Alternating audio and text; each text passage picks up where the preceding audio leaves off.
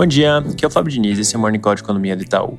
Começando pelos Estados Unidos, hoje tem a divulgação do payroll, que é aquele relatório mensal sobre o mercado de trabalho, que é um dado que o Banco Central monitora bem de perto e na linha do que a gente vem comentando nos últimos tempos, de que o tamanho do aumento da taxa de juros do agora do encontro de setembro é bastante condicionado à dinâmica dos dados econômicos até lá. Esse é um resultado realmente muito importante para se monitorar. A gente espera uma criação líquida de 320 mil empregos agora em agosto, que manteria o desemprego estável em 3,5%.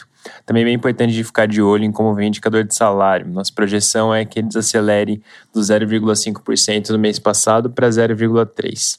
Sobre o ISM, ontem eu comentei que a expectativa, até tendo como base as sondagens regionais, era de queda, mas isso acabou não se materializando e no fim das contas o indicador ficou estável, mostrando uma economia bastante resiliente.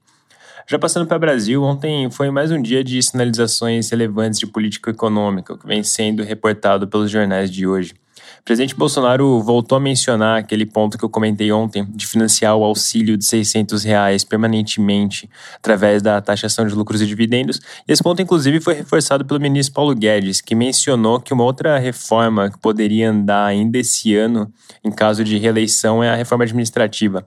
Também teve sinalizações relevantes na campanha do ex-presidente Lula, com o deputado federal Alexandre Padilha, do PT, mencionando que no caso de vitória, o partido não pretende mexer na lei das estatais, mas ao mesmo tempo também conheceu que existe sim a, a intenção de alterar a política de paridade de preços da Petrobras. Fazendo um gancho com esse assunto, a gente tem comentado faz algum tempo sobre como as pesquisas de intenção de voto não têm mostrado alterações muito significativas de dinâmica. E ontem, as duas pesquisas que foram divulgadas tiveram uma história meio diferente e por razões bem distintas. Primeiro, a pesquisa do Instituto Futura mostrou o presidente Bolsonaro um pouco na frente do ex-presidente Lula, que na pesquisa anterior desse mesmo instituto essas posições estavam invertidas. E a pesquisa Datafolha, que foi publicada ontem à noite, ela manteve o padrão que tem se observado na média, com o presidente Lula na frente, seguido pelo presidente Bolsonaro. E muito depois, esse segundo pelotão de candidatos, liderado por Ciro Gomes, mas teve uma, uma dinâmica diferente, que foi o fato desse segundo pelotão ter ganhado algum espaço. Ciro Gomes, por exemplo, ganhou dois pontos e a senadora Simone Tebet ganhou três indo a 9% e 5%, respectivamente. Outros candidatos também ganharam algum terreno. Na pesquisa anterior, eles totalizavam 1% e agora passaram para 3%. Um comentário rápido sobre isso. Agora há pouco eu mencionei essa média de pesquisas e explicando como nesse ano tem um número bastante grande de institutos fazendo levantamentos. Uma métrica útil para se ter uma noção de como o cenário tá é agregar esses diversos institutos e ver a evolução na média.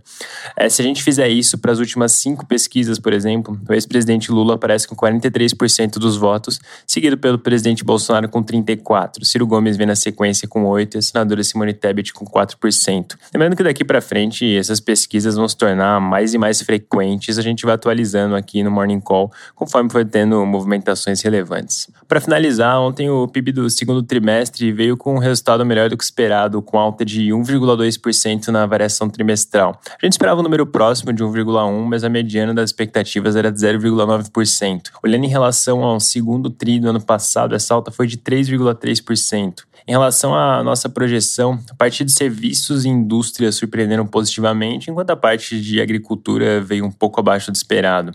Para frente, a gente mantém a nossa visão de que a economia deve se manter praticamente estável daqui para o final do ano, com auxílios fiscais sendo de certa forma compensados pela taxa de juros elevada e a atividade desacelerando em âmbito global. A gente mantém a nossa projeção de 2,2% para o final do ano, mas esse resultado mais forte de ontem acaba colocando algum viés de alta para esse número. É isso por hoje, um bom dia e um bom final de semana.